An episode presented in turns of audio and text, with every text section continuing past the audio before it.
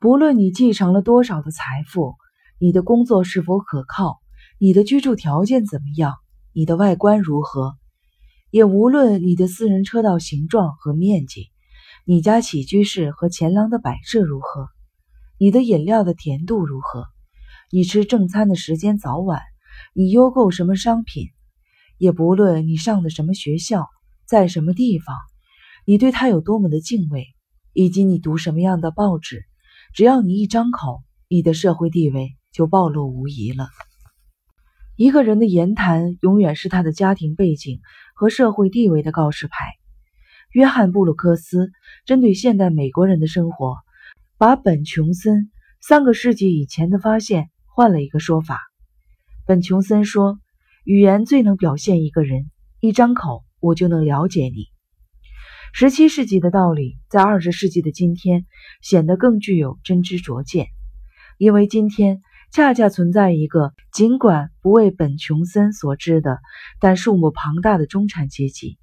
他们唯恐自己的语言冒犯了别人，因而对那些能够巧妙地显露出等级地位的表达方式心醉神迷，像委婉语、哑语和伪脏话。但我们首先应该意识到。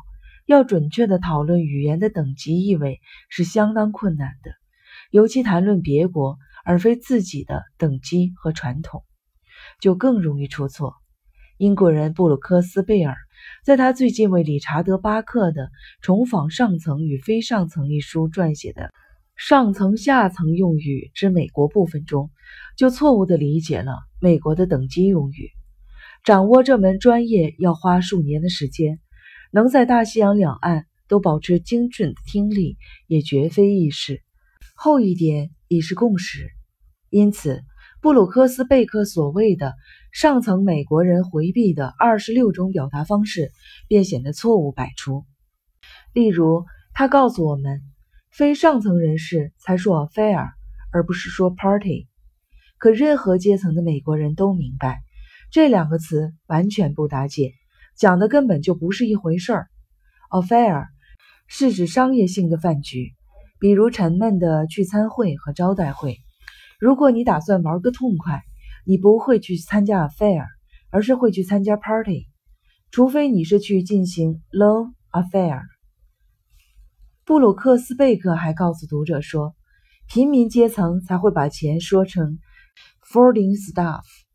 不对。这是个已经老掉牙了的俚语。今天人们常说的是 “matzuma” 和 “greenbacks”。贝克还认为，美国的平民阶层把上层穿的 “tuxedo” 说成是 “tux”，他又错了。上层人士会认为这两个称呼都是低层的用语。他们说 “dinner dress”，甚至是 “black tie”，这是等级更高的人们的用语。即使是在我们这位英雄从他的燕尾服活动送回家的交通工具上，贝克也犯了错误。贝克坚持认为，平民阶层会把这种车说成是 limo，而上层人士则说成 limousine。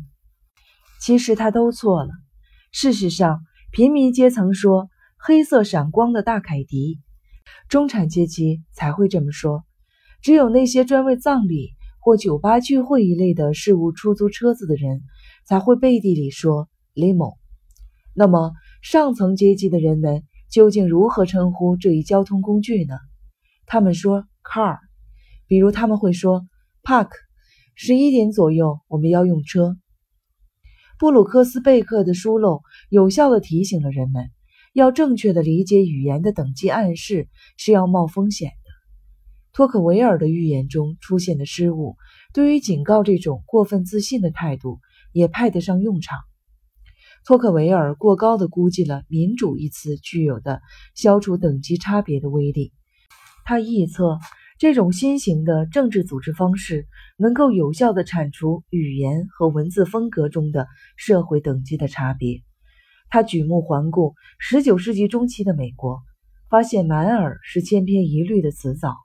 于是构想出了一条适可而止的等级界限，在似乎本来就庸俗和看上去显得有教养的语言表达之间，不应该做什么区别。他总结说，语言里的混乱一点不比社会中的混乱少。然而，这片大陆上发生的变化已经证明，他对语言和民主社会的理解都出了差错。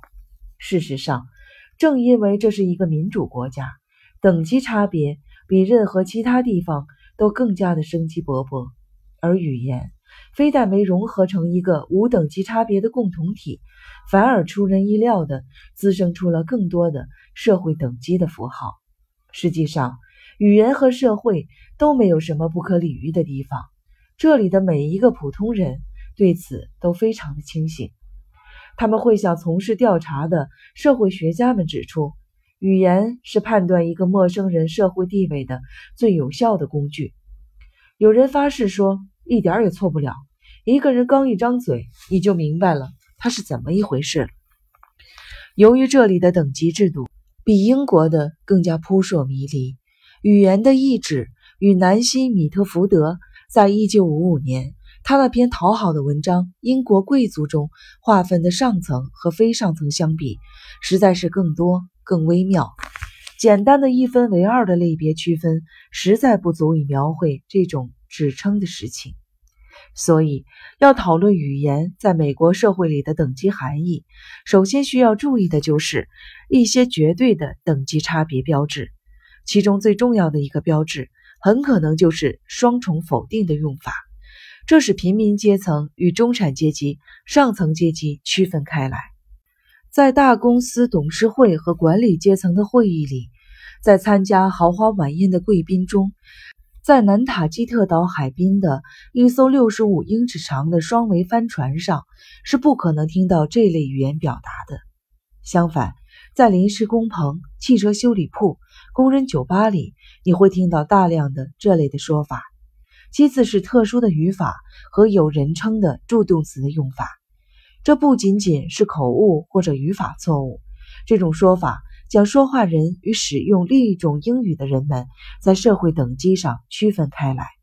这两种人也许会向对方表示尊重，但绝不会成为朋友。他们分属不同的等级，即使他们打算相处，也一定会把对方看作古怪有趣的动物，而不太像同类。